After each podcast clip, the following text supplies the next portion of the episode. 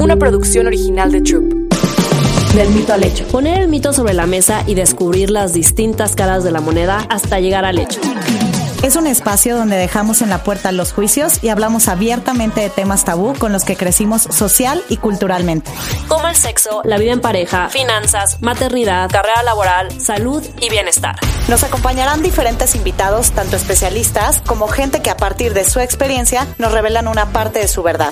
Este espacio es para ti, Para nosotras, y para todas las que quieran caminar juntas del mito al hecho. Hola, bienvenidas a un episodio más de Del Mito al Hecho. Estamos muy contentas porque a esta invitada, además que ya la conocen muy bien, es la segunda vez, eh, creo que ha sido de las pocas que he repetido, ¿no? Es como de la tercera que va a repetir.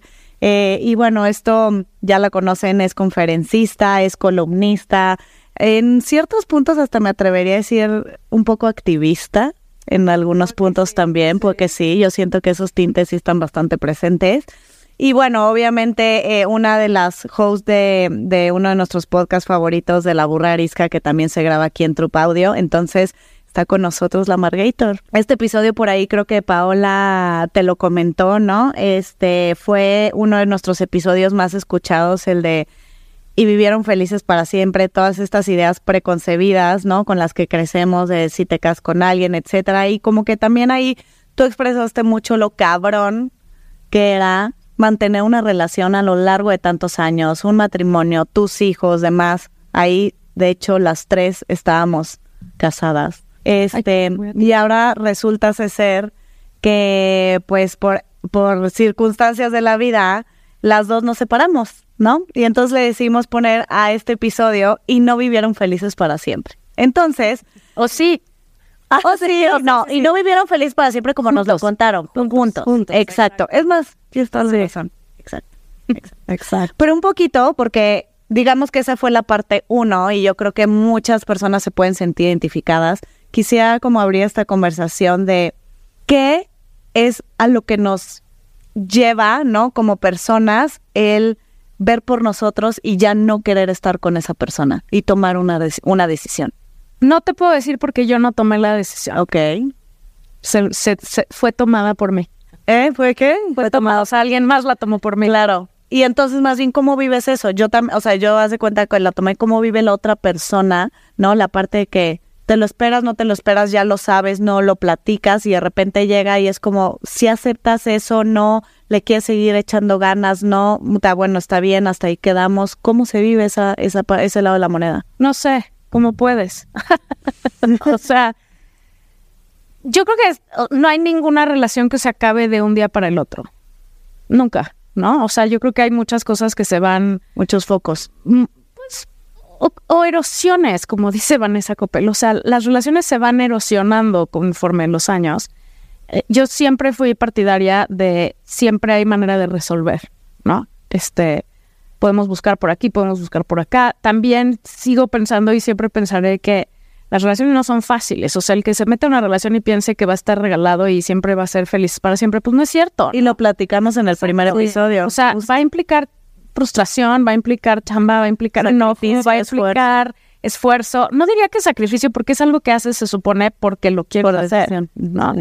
Em, pero, pero definitivamente, pues hay cosas que se empiezan a, a erosionar. Y la erosión lo que hace es que te vayas separando, ¿no? Alejandro. Y, y, y yo creo que, o sea, conforme, o sea, en, en desacuerdo al, al este, al mito este de la gente no cambia, yo creo que sí cambiamos. Y, y, y conforme vas creciendo y vas cambiando y vas volviéndote una persona, a lo mejor no cambias en tu esencia, pero En intereses, en proyectos de vida. yo creo que te vas definiendo más quién eres, que sí, que no. Por lo menos yo, que soy además muy, muy clara y trato lo más posible no hacerme pendeja. Pero yo creo que me hice pendeja muchos años. O sea, porque sabes que no está bien, pero por otro lado dices, bueno, pero hay otras cosas que sí están bien. Y pues, ¿quién dijo que iba a ser fácil? ¿No? Y a lo mejor también porque soy una pinche necia que no sabe soltar. O sea, yo creo que para mí una gran lección de todo esto es, dude, tienes que aprender a soltar. O sea, también a veces se vale decir, no, no se puede. Cuando se te estrelló esto en la cara, sí dijiste, la neta, sí me estaba haciendo medio pendeja, ya en tu interior. O sea, cuando se me estrelló esto en la cara, no fue la primera vez que se nos estrelló en la cara. O sea, para llegar a la decisión de ahora sí, hay muchas previas, ahora sí. Y alguien dice, no, espérate, ¿no? Vamos a ver aquí, vamos a ver allá, vamos a... Cuando esto, o sea, la última estrellada, yo me acabo de pensar en mi cabeza, puta, no, no quiero, no quiero, no quiero, y de decir en voz alta, ok. Sí. O sea, ya, I'm done. O sea, ya no, ya no, ya no me voy a seguir agarrando de esto y de tratándolo de tener yo solo así el, como dice, dicen por ahí, ¿no? O sea, de nada sirve remar si el otro se quiere bajar del bar. Sí, sí, sí, o sea, para que avanzar tú sola, ¿no? Pero también creo que es este tema de, de el miedo a lo desconocido, ¿no? Es decir, de que llevas tantos años en una relación que dices, prefiero echarle ganas a algo que igual y ya sé en mi interior, y lo hablamos un poquito en otro episodio, o sea, tú sabes, o sea, tú sabes en tu interior, o sea, aunque a veces quieras voltear para el otro lado, o sea, sabes en tu interior cuando ya una relación ya es como, güey, hasta aquí llegué, pero a veces el miedo a lo que viene después es también tan cabrón que dices, no, prefiero a lo mejor quedarme aquí hasta que... hasta Más vale malo por conocer. Sí, qué bueno por conocer. y, y, que luego pues sí es más fácil, o sea, de cuando alguien ya toma la... O sea, de alguna manera puede ser hasta... O sea, no es que sea más fácil, pero pues ya si alguien tomó la decisión por ti, pues ya no te queda de otra más que trabajar en la decisión que, que esa persona tomó, como cope with it y este, y güey, pues ver por ti, o sea, porque pues ya la decisión se tomó. Porque siento que, o sea, tipo a mí que me pasó de, de, de salirme de una relación muy, muy tóxica, horrible, que yo ya sabía que, güey, no era para mí, pero yo seguía, seguía. Y si ese güey no hubiera tomado la decisión de neta, que gracias al Señor, o sea, de que mi vida cambió totalmente, pero neta, yo creo que yo hubiera seguido ahí, neta, remando, o sea, remando una relación que ya, o sea, porque yo no tenía, yo no me atrevía a tomar esa decisión, aunque ya sabía que mi relación ya había acabado y que ya era una mierda, o sea, pero no me atrevía, o sea, neta no me atrevía. Entonces, como que pues ya esa parte de, de cuando alguien toma la decisión por ti, pues es muy jodido, obviamente, porque al principio es enojo, pero pues también es como te deslindas un poquito de toda la culpabilidad de ya no le quise, de echarle ganas, por ejemplo. Hablemos también un poco del luto. Siento que quien toma la decisión lo vive un poco antes y quien recibe la decisión lo vive después. ¿Cómo qué opinas de eso? O sea, ¿cómo ha sido para ti ese proceso de tu luto? definitivamente el que toma la decisión lleva meses masticando, pues, ¿no? La decisión. Entonces, pues lleva un poco de ahí. Pero yo creo que también lo empieza, o sea, aunque te estés haciendo güey, estás como en un luto desde antes también. Por la Lo que pasa es que siempre estás pensando que después de esta temporada va a mejorar, que cuando pase esto va a suceder, que cuando eh, le haga, te haga efecto la medicina, o sea, como que, porque van pasando cosas, ¿no? Crisis, crisis, crisis, y entonces dices, bueno, cuando pasemos esta crisis va a estar mejor, pero cada que hay una de esas crisis y no mejora, pues ya empezaste ahí a hacer un duelo, este, de alguna otra forma. Ya no es lo que es. Y, y justamente no te vas porque tienes la esperanza de que pasa esto y, y, luego vamos a volver a estar bien, ¿sabes? Sí, ¿qué erosiona una relación?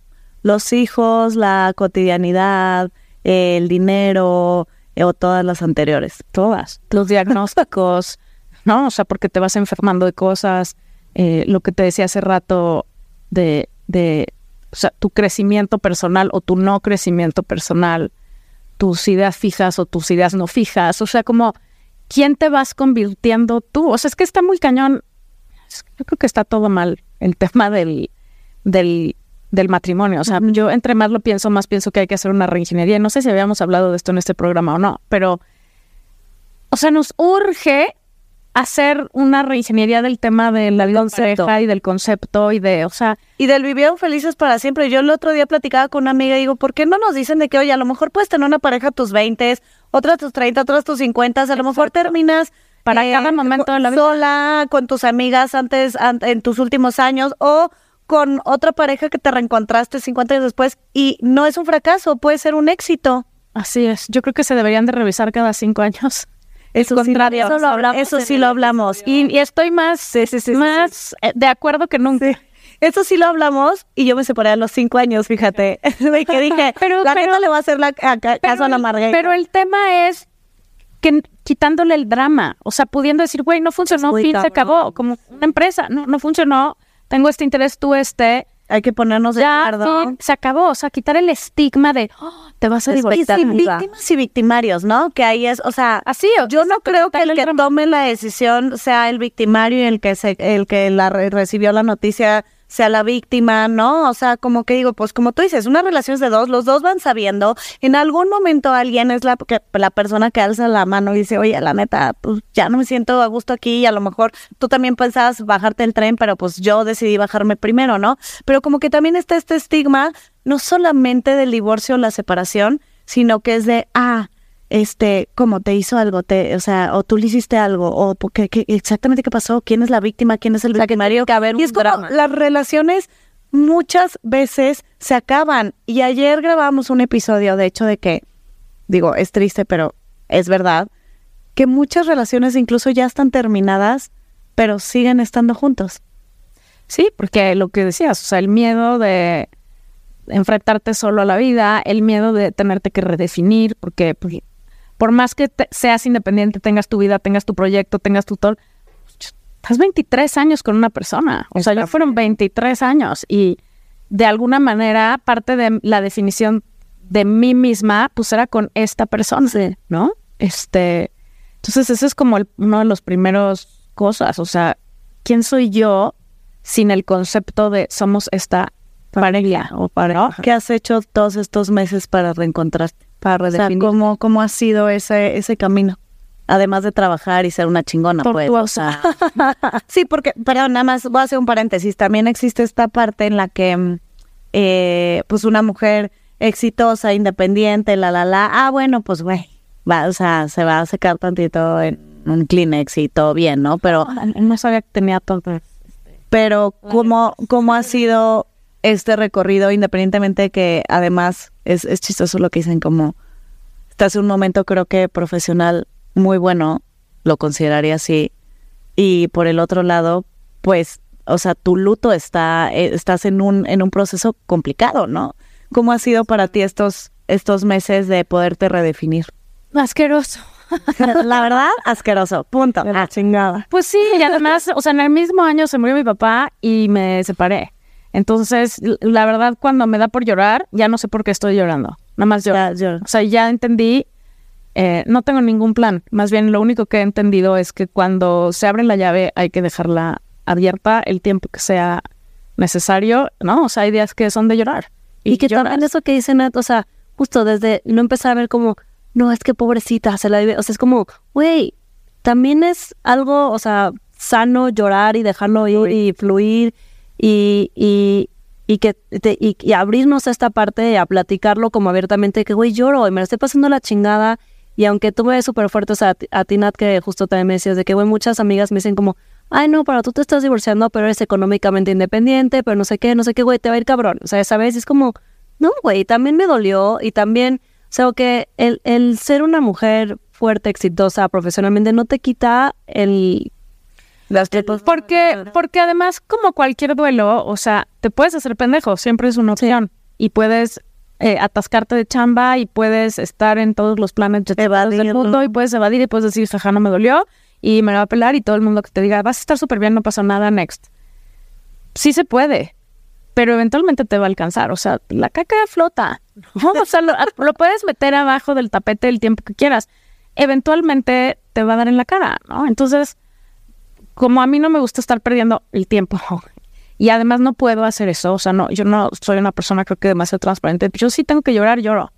Y, y he tenido varios meses de no salir de mi casa más que a lo indispensable y de estar en mi casa metida en pijamas, hecha bolita, dormía mucho, he dormido mucho, mucho, mucho. Terapia también, ¿no? Te No, escuchaba bueno, por ahí. Nunca no yendo a terapia yo. Este, Pero desde antes, o eso, Sí, o sea, sí. Terapia, escuchándote, llorando. Terapia, escuchándome, llorando. La tribu, o sea, tus Era eso te iba a decir, sí, una red de apoyo muy cañona de gente que todos los días a las 7 de la mañana me manda un mensaje y a las 3 y a las 7 de la noche y que el día que le digo es que hoy me quiero morir, me dice, sí, está bien, muérete, pero primero párate, haz ejercicio, bañate y luego te mueres, la ¿no? decisión. Tomas la Este, o sea, sí, una red de apoyo muy impresionante. O sea, las crisis siempre revelan quién eres tú y quién y, ¿Quién está y con quién cuentas, ¿no? Este, cómo te apoyas, no te apoyas en tus hijos. Me, me refiero a es parte de tu red, pero obviamente es un tema delicado en el cual no. Mira, o sea, a mí me queda muy claro que la mamá soy yo y que ellos se apoyan en mí. Sí. Pero alguien me dijo, es que tienes que dejar de llorar enfrente de ellos. Y le dije, ¿por? No. Para decirles no pasó nada. O sea, 23 años no importaron. A mí me parece importantísimo que me vean llorar. Claro, Y que la mayor humano. parte de mi llorar la he hecho en privado. O sea, no con sí, ellos, con amigas, en mi cuarto encerrada o, o sentada en un parque voy y chillo y por horas y ya, ¿no? Pero claro que me han visto llorar. ¿Y qué hacen? Pues me abrazan. Y a veces lloran ellos y los abrazo yo y a veces lloramos todos, ¿no? O sea, Sí. y, y- y es una montaña rusa. A veces estás enojadísimo, a veces estás irritable, a veces te quieres dormir y evadir la realidad. O sea, pero sin duda alguna la red y el trabajo. O sea, tener cosas que hacer. O sea, yo no puedo imaginarme cómo sobrevives a una cosa así si no tienes un proyecto de vida personal. Porque aparte, perdón que puntualice esto, lo hablamos también antes, y tú lo has hablado mucho en tu podcast. Tu, res, tu des- digamos, tu carrera laboral, o sea, digamos que tuvo una pausa al ser mamás. Bueno, eso es lo que yo he escuchado en el podcast, ¿no? Y de unos años para acá, volviste, ¿no? A hacer tus proyectos, tus cosas. Y yo ahorita sí justo pensaba y dije, no man, o sea, si no hubieras tenido eso, pues está todavía más cabrón, ¿no? Sí. O sea, no solo por el tema económico, sino también por el tema de que el hámster, o sea, no se trata de evadir, pero sí de justo tener te esa misma identidad. Totalmente. Y, y- y- y- ni siquiera tan sofisticado, de levantarte y bañarte y presentarte donde tienes que estar ese día, a esa hora. Sí, que una necesidad Sí, de que no tienes de otra. O sea, que ajá, tienes que estar ahí. O sea, de estar ahí. showing up Sí, en lo que tienes que hacer y, y estar donde aquí en tienes que estar y, y luego ya vas y te desplomas y te mueres, ¿no? Y al principio no sabes ni cómo le haces. O sea, para mí las conferencias y las cosas que hacía, sí, güey, no tengo idea que está, o sea, era como un zombie. Pero pues fui y lo hice, ¿no? Y sobre Sí, como el piloto automático. y, y ahí y empujándote un poco, no quiero hacer esto, pero tengo que hacer esto, porque tengo que pensar en que esto tiene que seguir este, funcionando y porque hay dos personitas que me están viendo. ¿no? Y, y la otra cosa que creo que para mí ha sido muy determinante fue elegir quién quería yo ser en esta situación. O sea, me iba a cilindriar y a dar contra las paredes permanentemente, iba a decir que eh, les iba a decir que su papá era un quién sabe qué y que me había dejado y me iba a tirar al piso y me iba a victimizar y eh, o iba a hacer las cosas con la mayor dignidad que me fuera posible, el mayor tiempo que me fuera posible, porque a veces, o sea, nadie se salva de perderla a veces, claro. pero digamos, sin pelear, o sea, eso ha sido muy, muy ayudativo, pues. Claro, claro, claro. No se dice ayudativo. No, o sea, ayuda. ¿Cómo se Ayuda, Muy útil, muy útil. Ayuda. Ayuda. Muy útil. Ayuda. Ayudativo, esa lo vamos a poner en el libro. Exacto. No, que decir, me o sea- refiero a que, a que ya se me fue la gana. No, o sea, Sí, que, que de hace- que dentro de todo Ah, el proceso. ya sé, exacto. O sea, decidir, no me voy a seguir peleando, no voy a hacer de esto un infierno, no, no voy a estar mentando madres todo el día de la otra persona. O sea, no, no quiero Porque ser al final, ¿a quién, ¿a quién envenenas? O sea, ¿a quién envenenas? A ti misma. O sea, la otra persona ni se está enterando Exacto. que tú estás mentando madres. O sea, como que eso también está muy cañón. Este, como que no nos damos cuenta que a veces, o sea, está bien sacarlo, obviamente también está bien nombrarlo y está bien decirlo, pero, o sea, cuando te quedas en ese loop de, este, de hablar, envenenar, decir, no sé qué, la única que se está envenenando eres, eres tú y está cabrón, o sea, porque este, lo hablábamos con Eugenia justamente el tema de, de qué, quién quiere ser en la situación. Las situaciones de la vida Exacto. hay muchas y todas están cabronas, pero Como dice Denise Dresser, ser la heroína de tu propia tragedia. Exacto. Exacto. Literal. No, y también yo creo que mm, al tener hijos, yo estoy experimentando también eso. Yo, en mi caso, creo que también me, me- o sea, no sé si tú me lo dijiste o alguien más me lo dijo de que, güey, neta, qué buen pedo, porque yo creo que gracias a ti esa relación está funcionando chingona, o sea, ya separados. Pero para mí fue como, oye, es el papá de mi hija. Al final vamos a seguir siendo una familia de una manera diferente. Pero tengo una hija, o sea, yo no quiero vivir en guerra a ver si le, ay, si nos vemos la cara, si no, si nos mentamos la madre, si no, porque solamente pues la vamos a pasar muy mal. O sea, Y además- los dos, la hija, todo. No nada más es el papá de tu hija, es la mitad de tu hija. Exacto. Y en el y cuando lo agredes a él estás agrediendo a tus hijos. Exacto. ¿no? O sea, y hagas, o sea, como le hagas, va a seguir siendo el papá de tus hijos y puede que tengas muchas cosas en contra del papá de tus hijos o la mamá, pero es la mitad de tus hijos. Entonces, a- mí eso como que es una de las cosas que tengo presente todo el tiempo de si yo vivo peleada con él, voy a estar viviendo peleado con ellos también. Sí.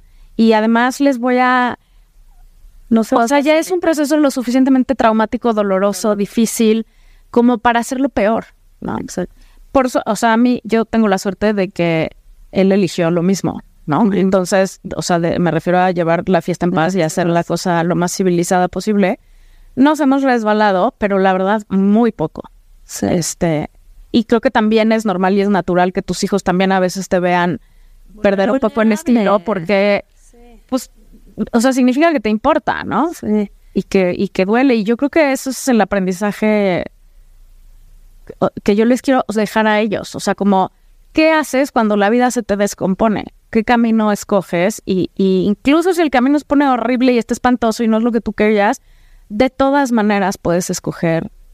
¿Y ¿Qué haces después de que te resbalaste, no? Porque al final, como dices, o sea, somos humanos y tenemos que a veces dejar de idealizar que nuestros papás son perfectos y que ellos tienen que hacer todo perfecto. O sea, ellos también son seres humanos, pero más bien, ¿qué haces si ya la cagaste, si tuviste una pelea fuerte frente de ellos? O sea, como que, ¿qué haces después de eso, no? O sea, como que, ¿qué haces después de, de, resbalarte para que, pues también ellos entiendan que, exacto, existe el conflicto y qué, qué hacer después del conflicto de que tuviste un mal día o un momento horrible, ¿no? Entonces, Y también me parece importante, o sea, el mensaje de esta reingeniería de la pareja, creo que empieza, no es que mañana vamos a empezar a firmar contratos de cada cinco años ni a quitar el drama, cero, pero nosotras, o sea, la generación de nosotros como papás frente a los hijos, somos los que tenemos que empezar esa reingeniería. O sea, está bien que ya no quieras estar en una relación, o sea, tienes derecho, pero salte de ahí con dignidad, salte de ahí sin destrozar a todo el mundo, salte de ahí sin engañar, salte de ahí, o sea, haz las cosas bien, ¿no? Pero es totalmente válido elegir ser feliz. O sea, y si no eres feliz en un lugar, está bien decir ya no soy feliz en un lugar. Chiste es cómo haces eso sin atropellar Sí, a sí, todo el no mundo en el camino, ¿no? ¿no?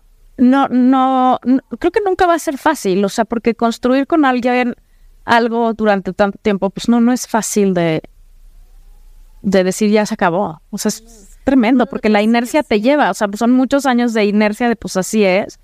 Y sin duda lo peor para mí es, no es dejar lo que, lo que fue y lo que era y lo que teníamos. O sea, para mí lo más demoledor ha sido soltar el sueño de lo que, de lo que iba a ser. sí, O sea, y vivieron felices del- para siempre, de que yo iba a envejecer de mi proyecto de vida y de lo que ya no va a ser.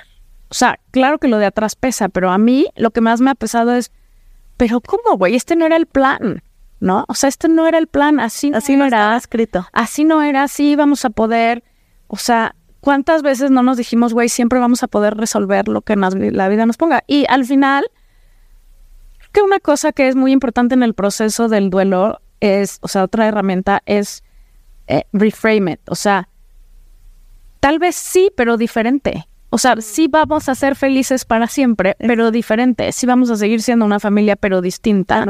Y sí, y sí se vale, o sea, y sí hay más allá de esto, pero, pero distinto, ¿no? O sea, construyéndote diferente. Pero nunca nos hablan de eso.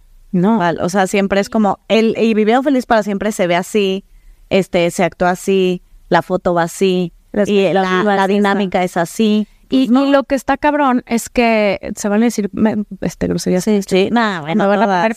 Nah, todas.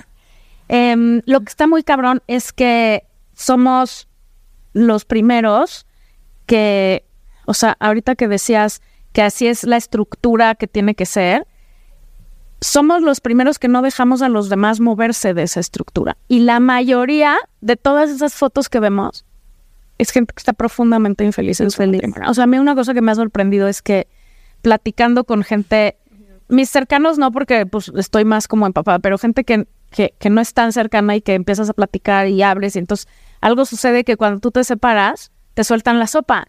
A mí, a mí ya me No pasa, es que yo soy doblemente separada, entonces cada vez que me divorcio, así, güey, ya please ya, ¿en qué? aprende la lección. Para, hermana, O sea, para. sí, Ay, amiga, date cuenta. Lo juro, ya sé, sí, ¿por qué? Pero me pasaba eso, de que llegan y no me... Yo también estoy, pero yo no sé qué hacer y a qué terapia fuiste. Y, ajá. Y yo, O sea, todos. Lo que está escalofriante es que estamos agarrados de una pinche foto en un marco de Piotr muy bonito. Y que nadie se atreve a darle más. O sea, y- no, no, nadie, porque sí, conozco parejas que sí están bien y que sí son felices juntas y que sí tienen un chingo de problemas, pero todavía tienen la intención y la, las ganas de hacer lo que funcione, Pero que están que conectadas. están.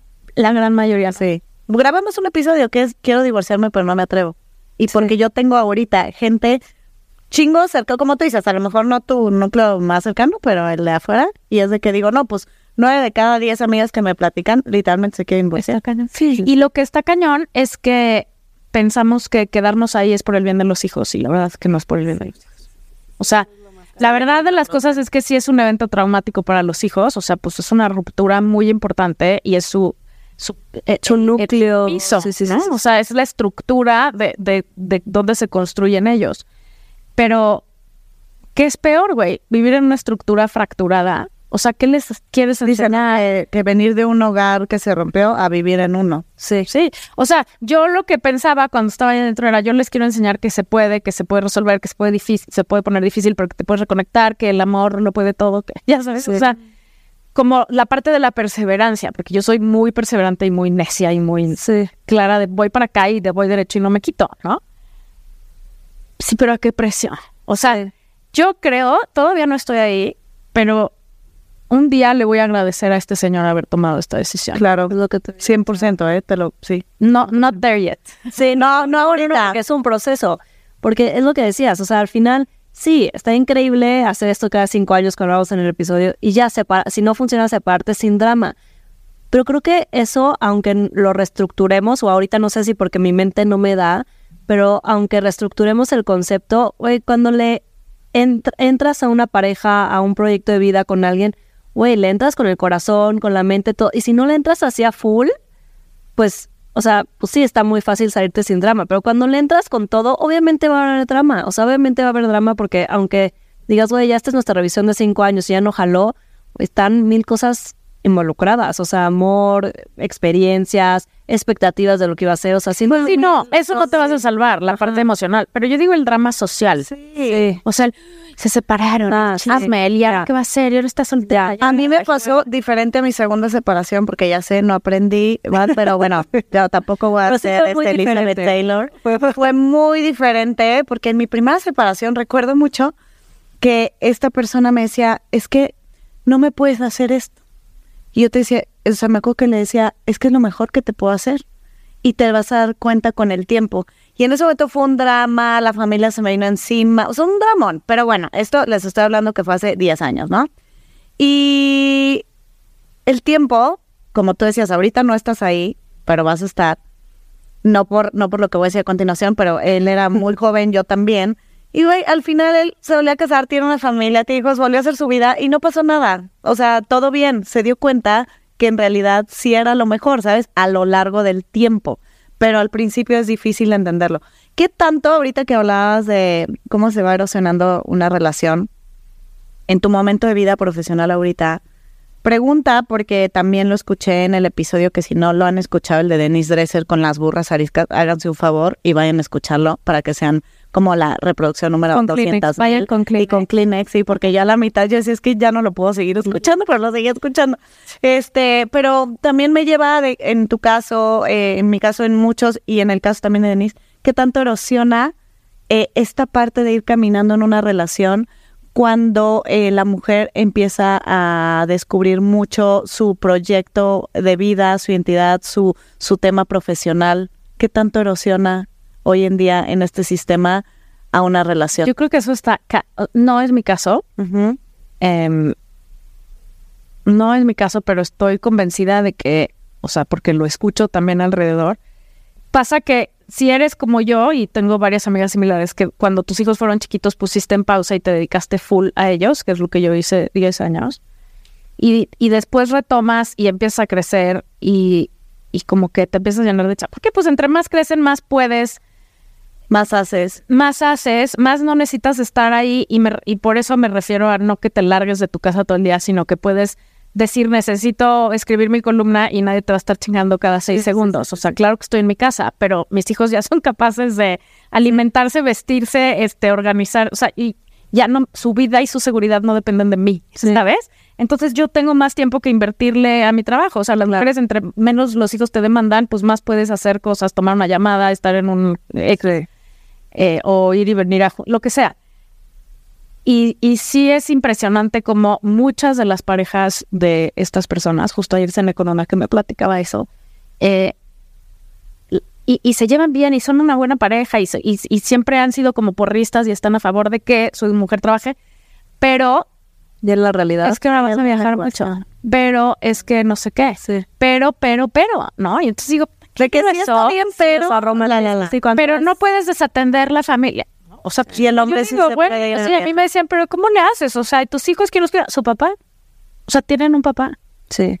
Y el papá no me está haciendo el favor de cuidarlos, es un adulto funcional responsable de sus hijos. Fin. O sea, esa es otra parte del estigma que hay que quitar. Los, los gays no nos están haciendo el favor de ser papás, papás. de los hijos. Es su rol. Platicamos. Sí, o sea, es, es, su trabajo. Rol, es su rol también de papás. Entonces, no, no, no estás pidiéndole el favor, ni te está ayudando. Ay, que es que hay que agradecerle que lava los platos, güey, ¿por? A mí me agradece cada vez que lavo los platos, trapeo y hago el baño. Claro que no. Estrellita, estrellita, güey. No, no, o sea, esta cosa cultural de los roles de género pues, es una porquería que es lo primero que habría para la reingeniería matrimonial. Este, cambiar. En mi o caso de, no. O de relaciones, así ya de matrimonial. Sí, de lo que sea, pues. En mi caso no, pero sí creo que todavía aquí en la localidad hay muchos güeyes que se sienten muy amenazados y que les gusta que su mujer brille, pero no tanto. Pero ajá, hasta aquí. O que, o que ganen un chingo de dinero, pero no más que ellos. Mm. Pero no, no, a mí al revés. O sea, él siempre me decía, güey, un día que nos mantengas tú a todos va a estar poca madre. Y sí, sí, sí, sí, ¿no? o sea, sí. como que no, esa no es mi. Pero sí creo que, que también hay una cosa de, de, de un reajuste, ¿no? O sea, porque esto a lo que yo me dedico hoy es un accidente de principio a fin y la primera sorprendida soy yo. Y además pues resulta que o sea está esta top cosa de los followers y, y, la gente que te está viendo y oyendo. O sea no es un trabajo de una oficina y ya sino sí. que el hecho de que la gente empiece a tener saber opinión. quién eres también cambia un poco la no sé o sea sí sí no, para nada tuvo que ver yo creo bueno no sé habría que preguntarle a él pero o sea yo nunca resentí pero sí creo que hay una parte en donde esto de de ya no ser siempre el protagonista, me refiero en una relación, porque normalmente el hombre es el que brilla y entonces cuando llega a un lugar, a una reunión de trabajo, a un lugar social, social. donde mucha gente le puede reconocer o no sus maridos, sí creo que puede empezar a decir, o sea, de pronto era, todo el mundo me decía a mí, ¿no? Sí.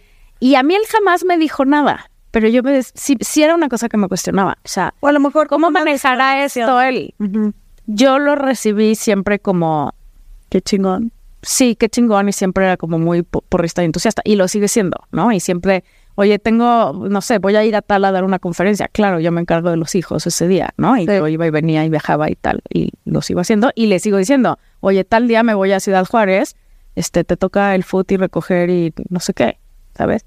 Y, y, gran parte de las veces no se lo tengo ni que pedir, o sea, él, él lo sabe, pero yo creo que sí hay algo, siempre hay una espinita.